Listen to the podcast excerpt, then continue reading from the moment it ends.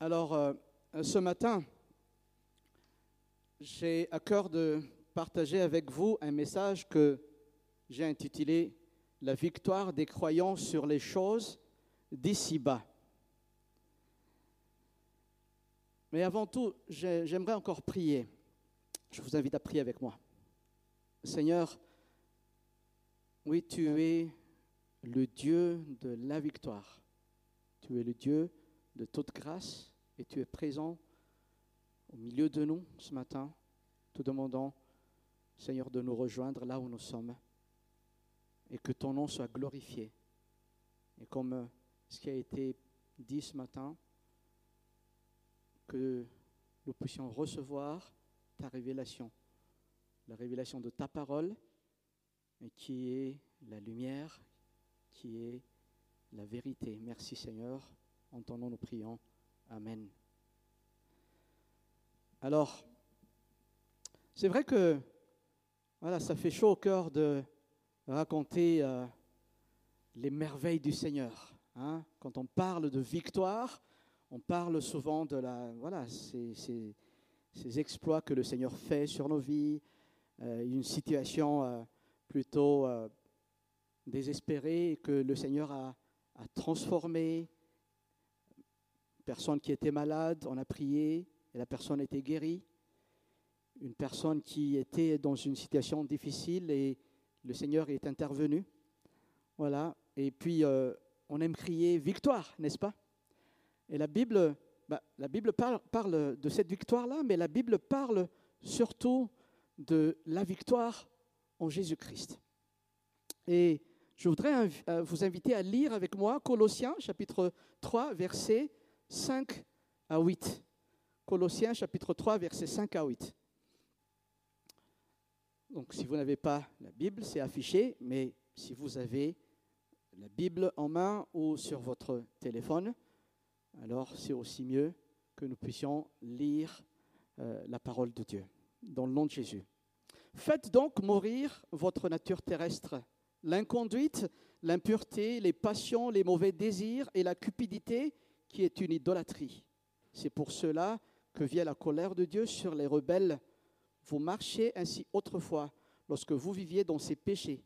Mais maintenant, vous aussi, rejetez tout cela, colère, animosité, méchanceté, calomnie, paroles grossières qui sortiraient de votre bouche.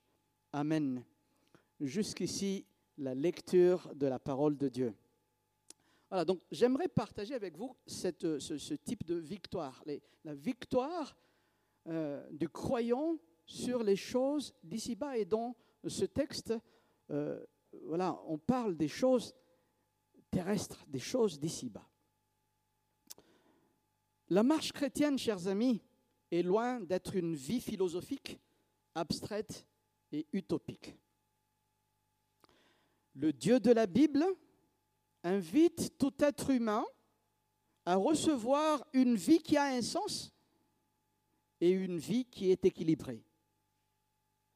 Et cette vie ne se trouve nulle part que en Jésus-Christ. Les quatre premiers versets de Colossiens chapitre 3 nous parlent de l'orientation d'une vie nouvelle en Jésus-Christ.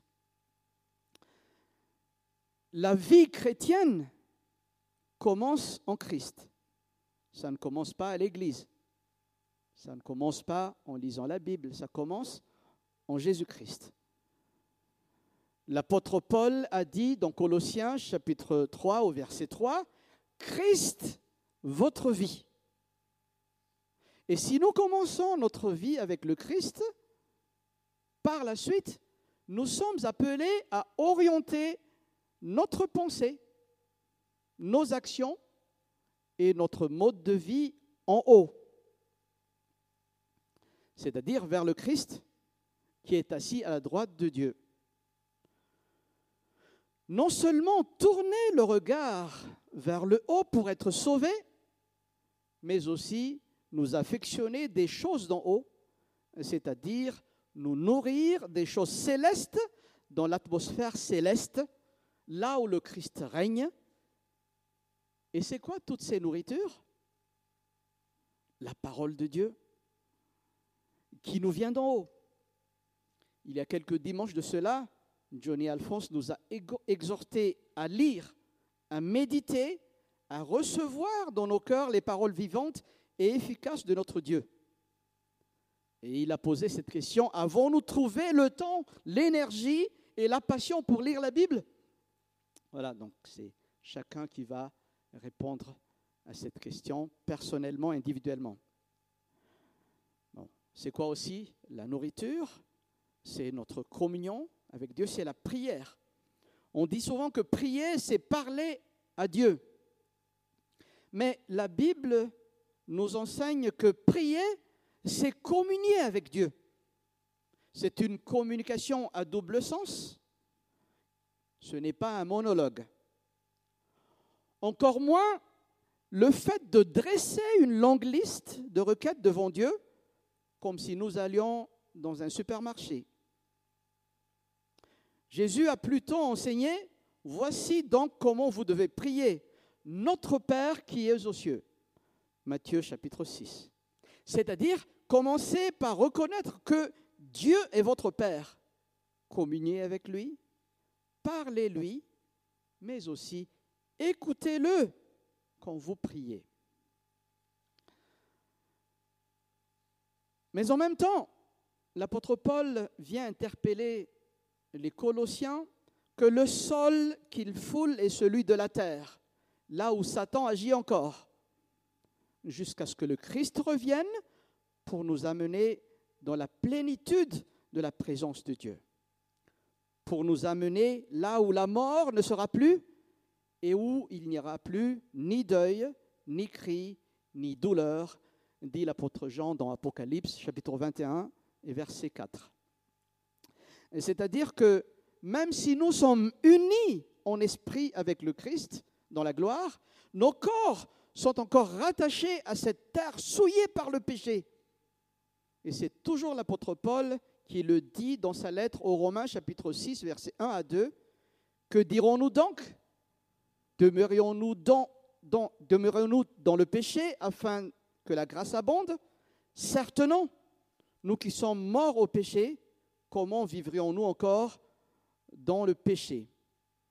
Et encore une fois, je voudrais féliciter les baptisés. Vous avez fait, vous avez pris euh, une décision, vous avez fait un pas, un pas vers le Seigneur. Un pas d'obéissance, un pas d'amour pour le Seigneur aussi. Mais ça a été dit et on le répète, ce, voilà, c'était un pas. Et ce n'est pas la fin de toute chose. Je dirais même, ben, les combats continuent.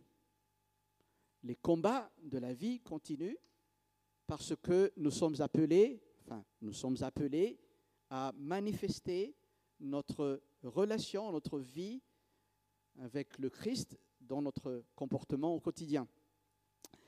Et que Dieu vous bénisse, que Dieu vous montre la voie là où vous, vous pouvez servir le Seigneur. Tout à l'heure, vous allez apprendre la vie d'Église.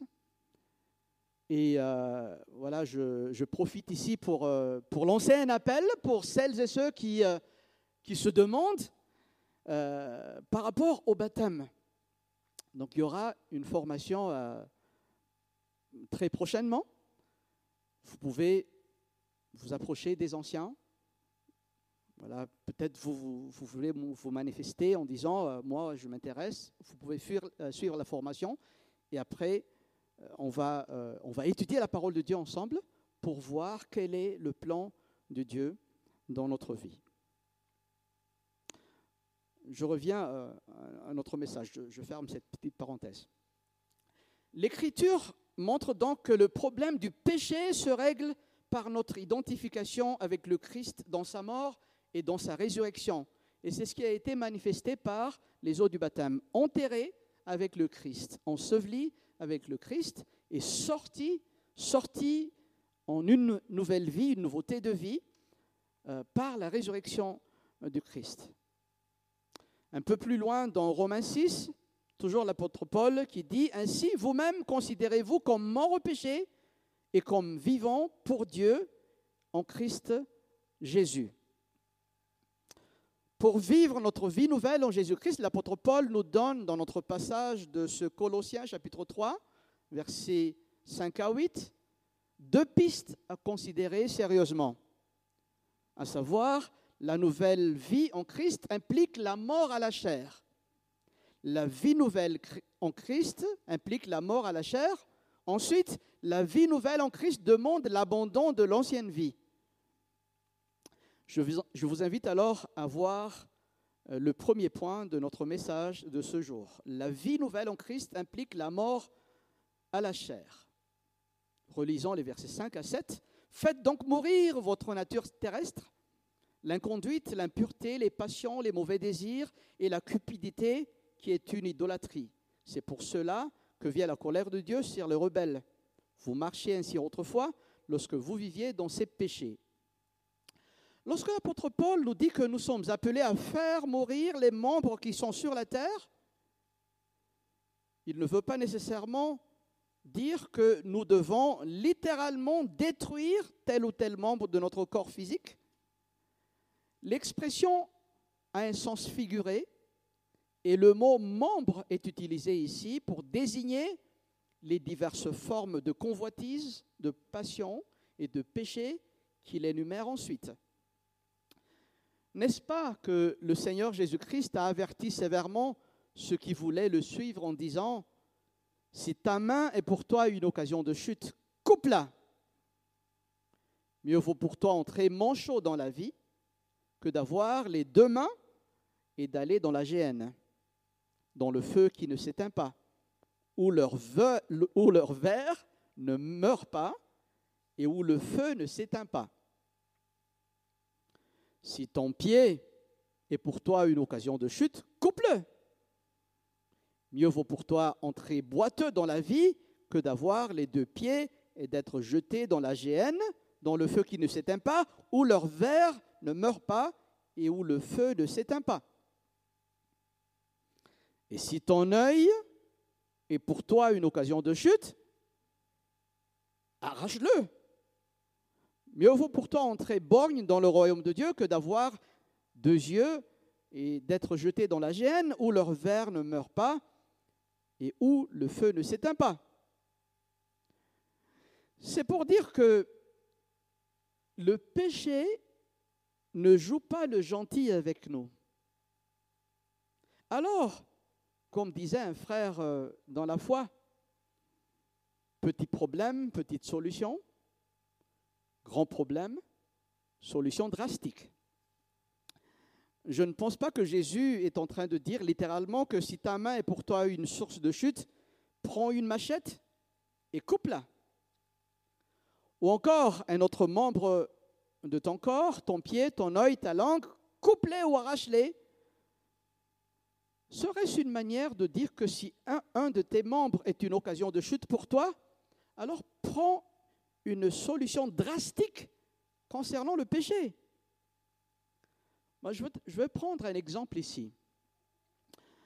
Voilà, bah, un jeune homme s'est approché de, son pasteur en disant euh, Pasteur, j'ai un problème de, péché, le, péché de, regarder la pornographie.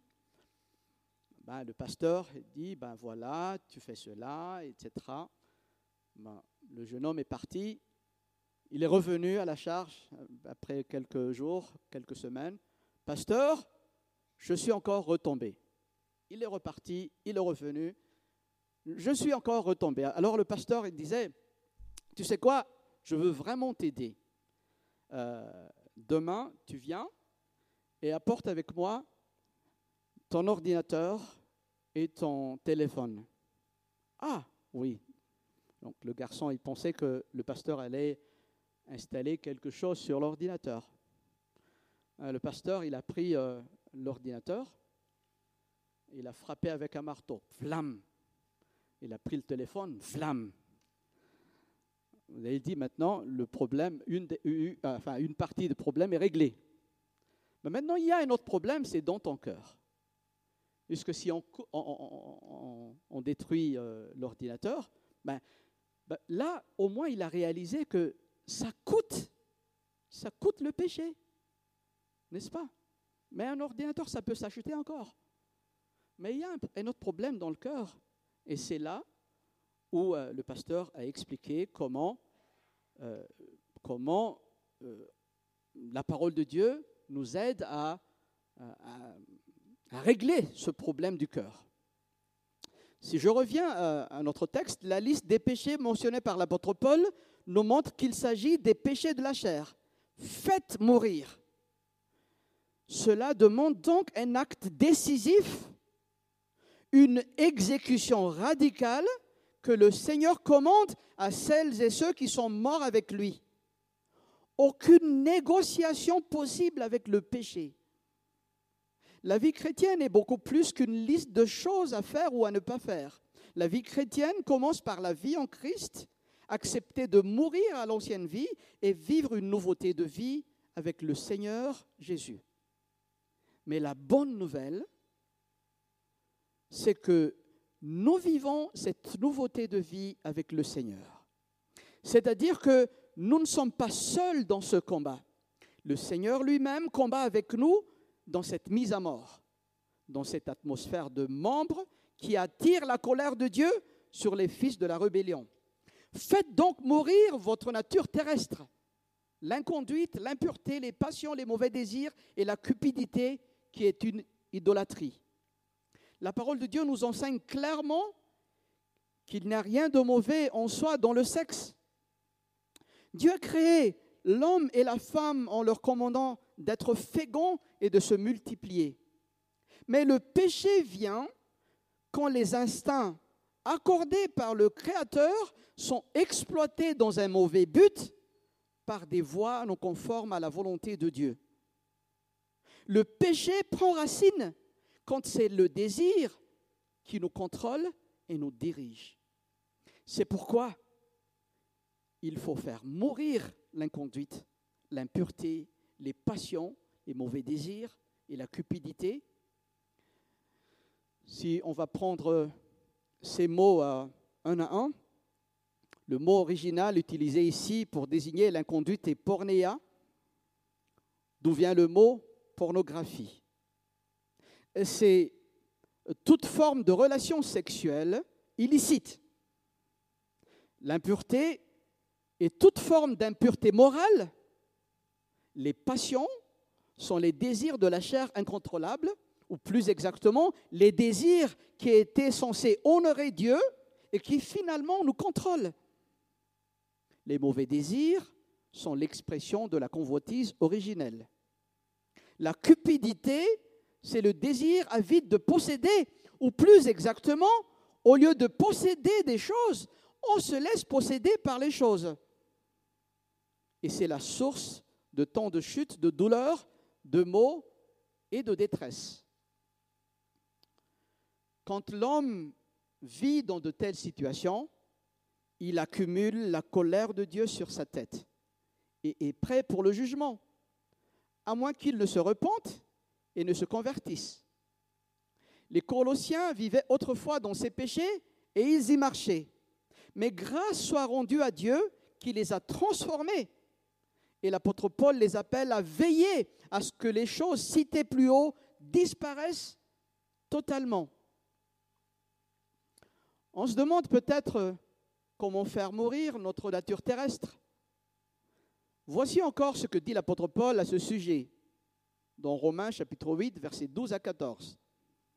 Ainsi donc, frères, nous sommes débiteurs, mais non de la chair, pour vivre encore selon la chair. Si vous vivez selon la chair, vous allez mourir. Mais si par l'esprit, vous faites mourir les actions du corps, vous, vivrez. Car tous ceux qui sont conduits par l'Esprit de Dieu sont fils de Dieu. Nous faisons mourir notre nature terrestre en laissant la parole de Dieu nous habiter et en laissant l'Esprit nous guider dans la vie.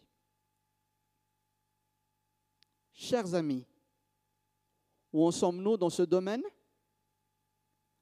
La marée de pornographie qui envahit le monde actuellement et qui vient jusqu'à chez nous, accessible par un simple clic. Toutes les publicités qui se présentent à nos yeux au quotidien, parfois même très agressives, et qui nous poussent à l'immoralité et à nous, livrer au mauvais désir de la chair. La difficulté de la vie qui entraîne ceux qui sont encore livrés à eux-mêmes, à l'égoïsme et à la cupidité. Alors, répondons à l'appel de notre Seigneur à faire mourir les membres de notre nature terrestre, pas avec notre propre force, mais avec celle de celui qui permet de tout soumettre à son autorité. Chers amis, c'est cela la puissance de la vie chrétienne. C'est cela notre victoire en Jésus, acquise une fois pour toutes sur la croix du calvaire. Nous venons de voir que la vie nouvelle en Jésus-Christ implique la mort à la chair. Et ce qui nous conduit au deuxième point de notre message, la vie nouvelle en Christ demande l'abandon de l'ancienne vie. Verset 8 de Colossiens 3. Mais maintenant, vous aussi, rejetez tout cela colère, animosité, méchanceté, calomnie, paroles grossières qui sortiraient de votre bouche. Après avoir nommé les péchés de la chair, Paul s'attaque aux péchés du cœur, qui sont aux yeux de Dieu aussi graves que les premiers. Pour Dieu, il n'y a pas de petits ou de grands péchés. Il n'y a pas de péché véniel, ni de péché mignon. Il y a le péché tout court. Ici, la colère désigne le fait d'adopter une attitude d'hostilité. La colère est un état affectif violent et passager résultant du sentiment d'une agression, d'un désagrément, une frustration, traduisant un vif mécontentement, entraînant des manifestations physiques ou psychologiques par une personne. La Bible ne condamne pas le fait de se mettre en colère. Dieu lui-même est en colère. Au verset 6 de notre passage, il est dit, c'est pour ces choses que vient la colère de Dieu sur les rebelles. Le problème se trouve là où l'homme est habité, contrôlé et dicté par la colère. L'animosité désigne le mouvement d'humeur qui agresse une ou des personnes, verbalement ou tout simplement dans le cœur. La méchanceté est la mauvaise volonté d'une personne, l'état de cœur vicieux qui cherche constamment à blesser quelqu'un. La calomnie est le fruit amer de la bouche qui insulte quelqu'un ou qui propage des fausses accusations ou des mensonges dans le but de ruiner la réputation, l'honneur d'une personne. Les paroles grossières sont en lien avec les discours insensés, des obscénités, paroles à double sens ou propos honteux. Que ces genres de choses ne trouvent aucune place dans la vie de celles et ceux qui sont morts avec le Christ. Comme nous le constatons bien, les péchés listés ici sont principalement commis avec la langue et trouvent leur source dans un tempérament non maîtrisé et un cœur non purifié. Oh, combien de péchés sont commis avec la langue N'est-ce pas l'apôtre Jacques qui a écrit un long paragraphe sur le péché de la langue dans Jacques chapitre 3 Et le roi Salomon également écrit quelque chose de semblable en disant La mort et la vie sont au pouvoir de la langue. Celui qui l'aime en mangera le fruit. Proverbe chapitre 18, verset 21. Quel avertissement pour nous à contrôler non seulement nos regards, nos actions, mais aussi nos bouches. Renoncer à toutes ces choses, dit l'apôtre Paul. Avant d'avoir rencontré le Christ, toutes ces choses faisaient partie de l'identité de l'homme. Nous étions ainsi. Mais une fois la rencontre avec le Christ, Dieu nous donne une nouvelle identité, une nouvelle orientation de vie, celle d'un fils et celle d'une fille de Dieu. Nous sommes alors appelés à renoncer à notre ancienne manière de vivre. Il dit, mais maintenant vous aussi rejetez tout cela. Cher ami, ce matin, je voudrais te poser encore cette question. Trouve-t-on encore de la colère, de l'animosité, de la méchanceté, de la calomnie, des paroles grossières chez toi? Je comprends que l'époque où nous vivons actuellement est difficile. C'est même la parole de Dieu qui le dit en faisant face aux défis de la vie et en vivant dans un monde rempli de stress et de toutes sortes de pressions, parfois nous nous sentons impuissants et poussés à faire quelque chose qui va à l'encontre de la volonté de Dieu. Cher ami, nous avons une bonne nouvelle ici. Dieu veut te donner une vie qui a un sens, une nouvelle vie une nouvelle identité qui se trouve dans la personne de Jésus-Christ. Si tu n'as pas encore reçu le pardon de tes péchés, alors c'est Dieu lui-même qui t'invite aujourd'hui. Plus encore, il appelle maintenant tout homme en tout lieu à se repentir de ses péchés. Ainsi, tu recevras la vie nouvelle en Christ Jésus et tu continues ta vie en renonçant à ton ancienne manière de vivre selon le monde. Et si tu as déjà accepté Jésus-Christ comme ton Seigneur et ton Sauveur personnel, alors Dieu t'invite aussi à renoncer à toutes ces choses. La nouvelle vie en Christ Jésus demande l'abandon de l'ancienne vie.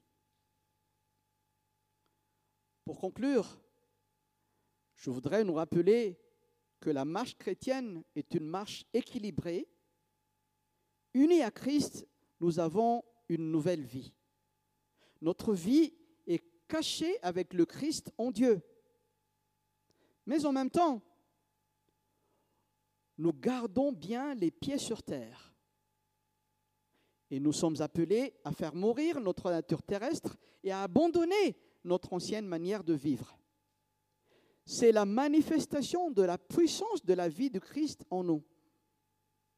C'est cela la victoire des croyants sur les choses d'en bas. Mais je tiens à repréciser que cet appel concerne uniquement celles et ceux qui ont confessé leurs péchés devant Dieu et qui ont accepté le salut offert gratuitement en Jésus-Christ. Mais pour celles et ceux qui sont encore morts spirituellement, Dieu les appelle avant tout à la vie.